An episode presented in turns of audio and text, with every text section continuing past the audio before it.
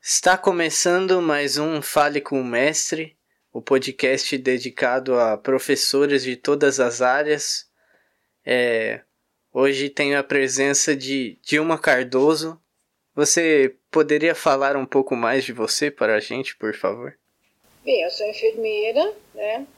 Ah, enfermeira atualmente aposentada e trabalhei muito tempo em hospital, em todas as áreas. E depois, no final, eu, eu fui para a Secretaria de Saúde e fiquei lá até que eu resolvi me aposentar mesmo. Você resolveu se aposentar por questão da idade ou por outra questão? Idade mesmo, achei que já era, era, era hora de parar. Eu tinha trabalhado muitos anos em hospital, tudo, né? E lá era mais assim, ah, uma parte burocrática, vamos dizer. Apesar que eu gostei muito de, de trabalhar lá, né? Ah, sim. E como foi o começo? Como que você escolheu essa profissão? Como se deu a trajetória no início? Bom, eu eu sempre quis fazer alguma coisa da área de saúde, né? Pensei primeiramente em, em ser, em fazer odonto. Mas depois eu teve um problema na família, né? Que uma tia teve um AVC e eu precisei acompanhá-la uh, no hospital, né? E eu fiquei com ela lá no hospital e eu via, né, o pessoal trabalhando, né, as enfermeiras, as técnicas de enfermagem, né? E, e aí despertou em mim uma vontade de, de, de fazer enfermagem. Eu fiz, e acho que eu fiz a melhor coisa da minha vida, que eu sempre gostei muito. Sim, isso você tinha quantos anos? Ah, nessas alturas que eu fiz mesmo, eu já era casada, eu tinha uns, uns 32 anos, mais ou menos. Antes disso, você trabalhou, não? Trabalhei, trabalhei bastante tempo em banco. Depois eu casei, fiquei um tempo sem trabalhar, né? Tive meus dois filhos. E eles estavam pequenos ainda quando eu resolvi fazer a faculdade de enfermagem. Ah, sim. E como o marido deu a maior apoio, foi muito legal. Como funciona a área de enfermagem? Você entra no hospital para trabalhar durante você está fazendo a faculdade? É só depois? Como funciona? A faculdade de enfermagem ela tem muito estágio. E, e a faculdade que eu fiz, que foi lá na Santa Casa, mesmo, ah, ela de manhã tinha aula teórica das sete ao meio-dia. E depois da uma às seis da tarde era. Ou melhor, desculpe.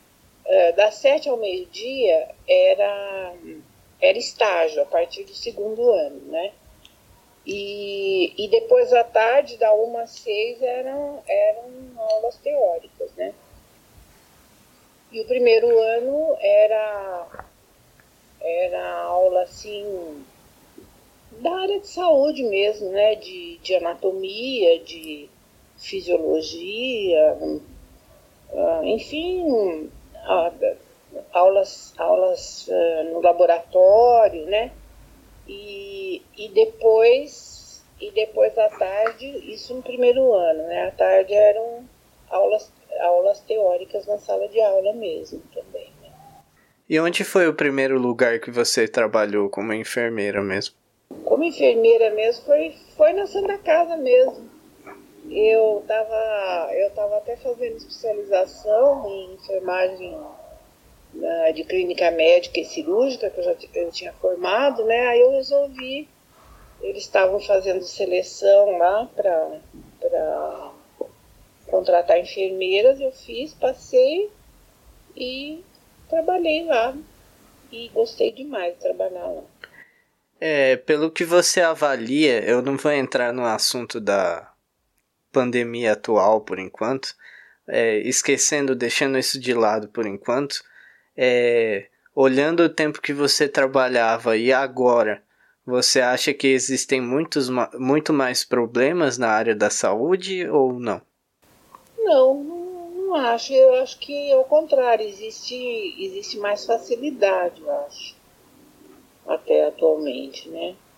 Era assim, a gente trabalhava assim com menos cuidado, sabe? O cuidado era voltado geralmente para o paciente e, nem, e não para a gente que estava trabalhando, entendeu?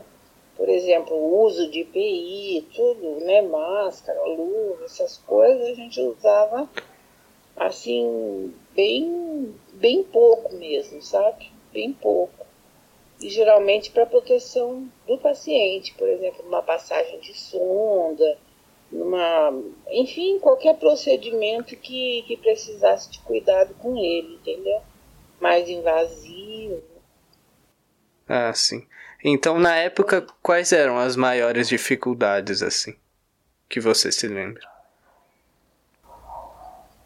Olha, eu não sei se é porque eu sempre gostei muito da área. As dificuldades que tinha eu encarava sempre como normais, entendeu? Uhum.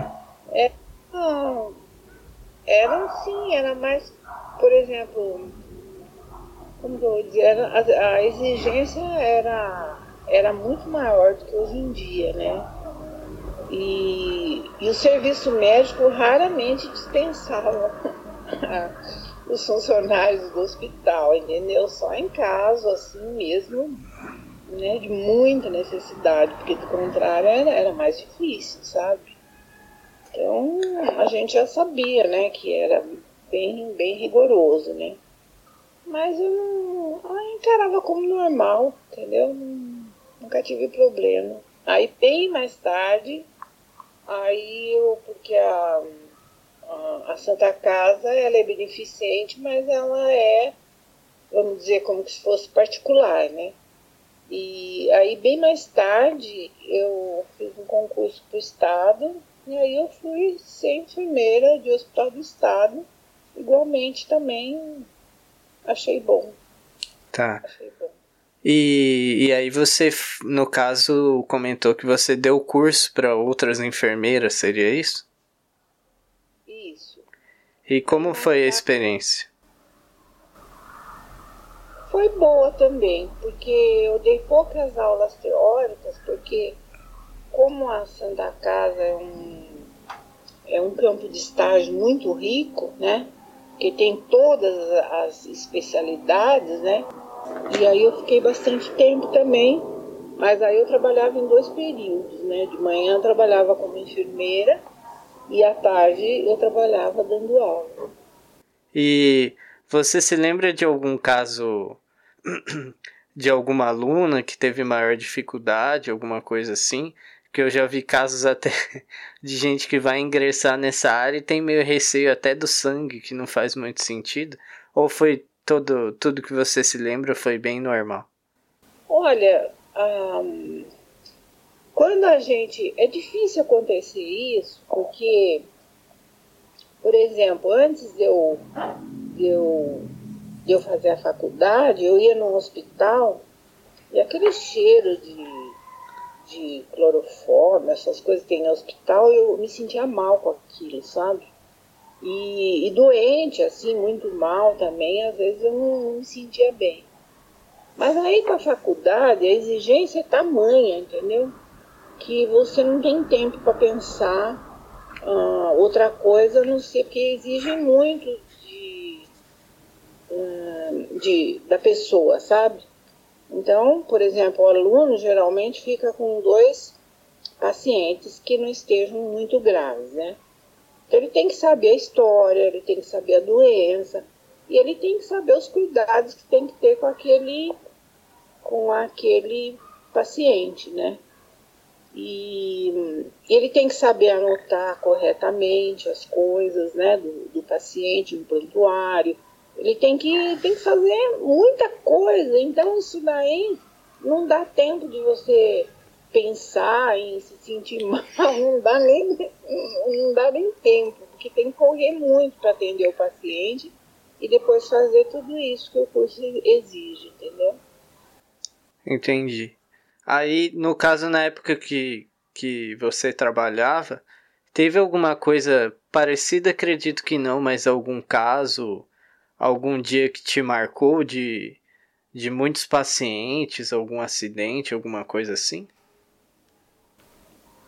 Na Santa Casa eu não tive muito, mas um tempo depois eu, eu fui trabalhar na prefeitura e no pronto-socorro lá do Tatuapé. Né? E lá é referência para tudo quanto é acidente ali, pró, próximo não, né? Ali no. Até barulhos.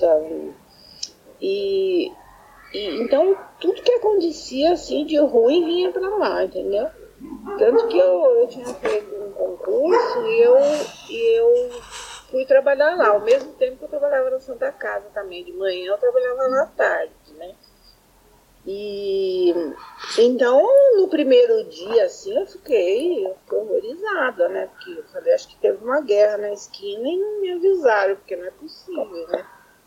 Porque chegava gente assim, esfaqueada, com tiro, com. Mas teve, teve muitos casos assim, né? Que, que marcaram, porque a gente se sensibiliza com, com muita coisa, né? Então, por exemplo, um que eu fiquei muito assim chocada foi de um adolescente que ele estava surfando em cima de trem, né? E, e ele caiu e a roda do trem amputou uma perna abaixo do joelho e a outra amputou o pé, né? Então ele entrou lá dentro, assim, trazido pelos bombeiros, gritando, e o bombeiro com um saco transparente, assim, com com os membros dele, o, o membro e o pé lá dentro, né, tudo cheio de sangue, com água gelada, que eles trouxeram na esperança de poder fazer um, um implante, né. Mas então, para mim foi, foi muito assim, muito traumatizante ver aquele jovem, sabe, perder né, uma perna e perder o pé e, e assim, muito desesperado, foi realmente bem marcante, né? Sim. E até por esses casos, na época se tinha algum acompanhamento psicológico, alguma coisa assim, ou era por conta da, da pessoa que trabalhava mesmo? Não, não tinha acompanhamento nenhum. Era, você tinha que, que se adaptar, né? Tinha que sei lá, tinha que, tinha que encarar, né? Era pronto-socorro. É, já que escolheu, né? É, não tinha outro jeito. E na época não tinha muito assim de oferecer nada pra gente, assim, né? Pra apoio psicológico, essas coisas. Inclusive, na, durante a faculdade, na época, tinha uma, uma avaliação e uma nota que chamava de o nome era. Ai meu Deus do céu. Era, era assim, para ver a estabilidade psicológica da pessoa, entendeu? Ah, sim. Se você começava a ter problema com as coisas que aconteciam e não, e não conseguir se controlar, ah, era controle psicológico mesmo que chamava. Então, quando as coisas chegavam, que a gente ficava às vezes muito mexida, a gente fazia de conta que não, entendeu? não procurava não demonstrar, porque na época as professoras eram muito rígidas e, e baixavam a sua nota nessa nesse, nesse quesito, né? Ah, sim. E avaliando hoje como as coisas estão, é, o que poderia ser feito para melhorar a saúde com relação ao atendimento às pessoas no geral? Você conseguiria, você que trabalhou na área, ter algum algumas dicas, alguma noção se você pudesse fazer alguma coisa ou é algo muito complexo?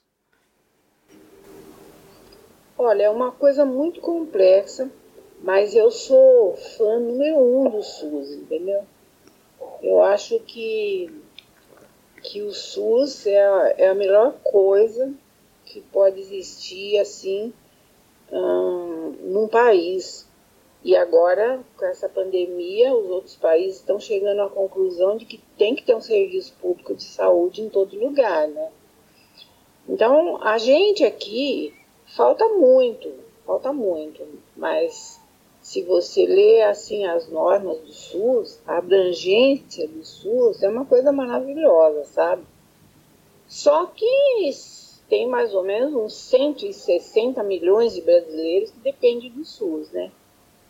Então, é, é realmente precisa ter uma, uma estrutura imensa para poder, poder dar conta, né? Porque é mais ou menos 40% da população que tem, que tem convênio de saúde, assim, né? um, plano, um plano privado. O resto é tudo SUS, né? Brasil inteiro. Então, eu acho que, que agora é meio esquisito falar, né? Mas tinha que ter mais recurso financeiro mesmo, né? Só que, diante do que a gente está passando, vai ser difícil, né? Sim. E só uma última pergunta rapidinho. Que eu vejo que existem muitas, muitos lo locais que são muito distantes e às vezes falta funcionário, enfermeiro, médico. Isso se deve ao, ao que, pela sua experiência, assim, o que que falta para conseguir levar os funcionários a esse lugar? É só uma questão política? O que poderia ser? Bom, eu acho que tem várias dificuldades, né? Porque você fica longe de tudo, geralmente fica esquecido lá. Me... Tinha que ter um plano de carreira, né? Sim, sim. Para as pessoas, para poder ter chance de, de, de fazer uma carreira, né? Agora, o pessoal vai para esses lugares e fica lá, fica esquecido lá, ficar 10 anos lá, você fica do mesmo jeito, entendeu? E os médicos também eles e mesmo o pessoal de enfermagem não tem quase oportunidade de atualização, sabe? Então isso desanima um pouco o pessoal, né? E então é mais isso, né? Que, que eu acho que, que dificulta. Agora eles estão com a, com a vinda daqueles mais, mais médicos, né? Aqueles médicos cubanos, em alguns lugares diz que eles tinham acesso a, a uma assistência online, né, de especialistas no assunto, porque lá eles tinham que fazer tudo, né, perdido assim nesses lugares distantes, tem que fazer tudo, tudo que chega, né, faz desde parto até né, assim, acidente, afogamento, doença, tudo quanto é tipo, né, então é impossível uma pessoa, né, ficar, ficar assim, saber tudo, né, para tomar uma, uma iniciativa. Então, diz que teve alguns lugares assim que, que conseguiram. Então, eu acho que isso aí é uma das coisas que podia incentivar, né? Um plano de carreira e uma, uma assistência com especialistas que puser, pudessem ajudar em cada caso que, que chegasse. Que tem alguns lugares que mas que devia ter em todos os lugares distantes para a pessoa que está lá não se sentir sozinha, abandonada, né? Sim, faz sentido, porque o médico precisa levar a família, né? Às vezes a cidade é distante, a cidade também não, não tem desenvolvimento, por isso que você comenta que fica esquecido lá, tanto a cidade quanto o médico. Fica esquecido todo mundo, né? Só o pessoal, assim, que que às vezes não tem nenhum curso específico de enfermagem, né? Que, que agora é o curso de técnico, porque o curso de auxiliar foi abolido, né? Tiveram que fazer complementação para poder exercer a função, continuar exercendo, né? Ainda tem os que têm, mas já fazem, já tem outras outras funções que antes eram dadas aos atendentes, né, de enfermagem. Então, eles também têm que estudar, eles também têm que, que se atualizar, e nesses lugares não, né? Ficam lá e sem nada, sem crescer profissional, profissionalmente, com salário às vezes baixo, né? Sim, entendi. Eu entendi bastante o que você quis dizer, principalmente essa última parte. É, sobre essa área em geral. Eu queria agradecer sua disponibilidade de fazer a entrevista. É, e se você quiser deixar um recado, eu sempre deixo o entrevistado. Se quiser falar qualquer coisa no final, pode falar. Eu acho que, que um desejo, né? Quem sabe a gente, ou, ou vocês, né, mais jovens, vão viver talvez um tempo melhor, talvez um SUS mais bem estruturado, com mais recursos financeiros, né? Eu prefiro ter uma visão otimista do futuro, né? Sim, às vezes é difícil, mas é bom ter a visão otimista. Bom, nessa época aqui é muito difícil, né? É. Porque não só a doença, mas a economia vai ficar tudo muito difícil, né? Com, com essa pandemia, né? Mas vai passar uma hora, né? E quem sabe depois o país se recupera e, e essa área de saúde de, e outras né, que são importantes também, como a educação, saúde, segurança, tenham, né, sejam melhores, sejam melhores pagas, né, os, os funcionários, né, para ter mais estímulo para trabalhar, né, e para escolher essas profissões, né. Sim. É Beleza. Obrigado novamente pela entrevista. Esse foi mais um episódio do Fale com o Mestre.